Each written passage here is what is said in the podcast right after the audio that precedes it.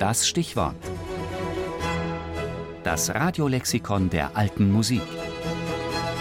Jeden Sonntag im Tafelkonfekt. Pergolesi, Giovanni Battista. Geboren 1710 in Jesi bei Ancona, gestorben 1736 in Pozzuoli bei Neapel. Italienischer Komponist mit enormem Nachruhm.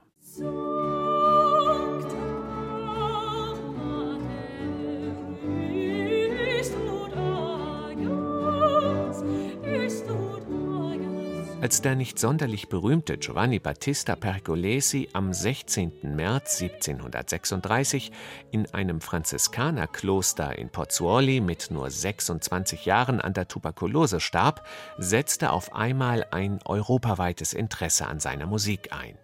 Die fast schon romantisch zu nennende Verklärung des jungen, aus dem Leben gerissenen Genies, die ein halbes Jahrhundert später in noch viel stärkerem Maße auch Mozarts Nachruhm bestimmen sollte, sorgte dafür, dass findige Verleger zahlreiche Werke unter Pergolesis Namen veröffentlichten, die dieser gar nicht komponiert hatte.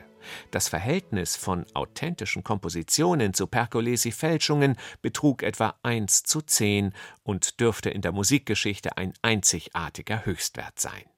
Noch die von Igor Strawinski in seinem Ballett La Pulcinella in gutem Glauben verwendeten Pergolesi-Melodien aus dessen zwölf Triosonaten stammten nicht von ihm, sondern, wie die Musikwissenschaft später herausfand, von Domenico Gallo.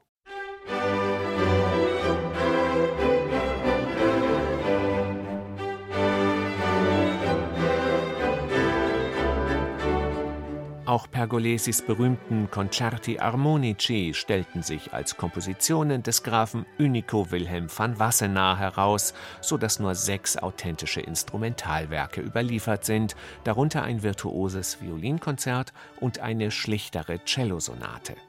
Pergolesis Geltung zu Lebzeiten beruhte aber auch nicht auf seiner Instrumental-, sondern auf seiner Opernmusik.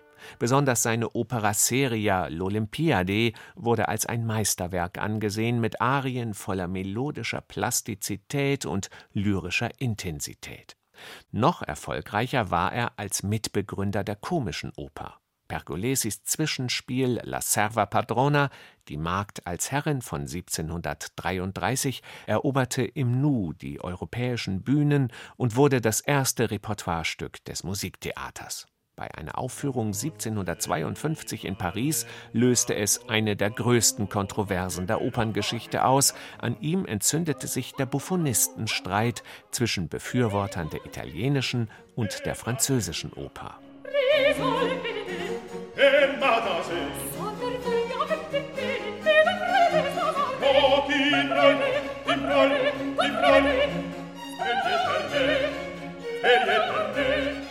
Pergolesis Nachruhm dagegen gründet sich hauptsächlich auf einem Werk geistlicher Musik, das bis heute immer wieder aufgeführt wird und in über 50 Einspielungen vorliegt. Es ist Pergolesis in seinem letzten Lebensjahr komponiertes Stabat Mater. Im 18. Jahrhundert war es das am häufigsten gedruckte Musikstück überhaupt. Zahlreiche Bearbeitungen, unter anderem von Johann Sebastian Bach, Antonio Salieri, Franz Xaver Süßmayr oder Otto Nicolai, belegen seine Popularität. Der große Jean-Jacques Rousseau bezeichnete das Eingangsstück des Stabat Mater sogar als das vollkommenste und bewegendste Duett, das jemals aus der Feder eines Komponisten geflossen ist.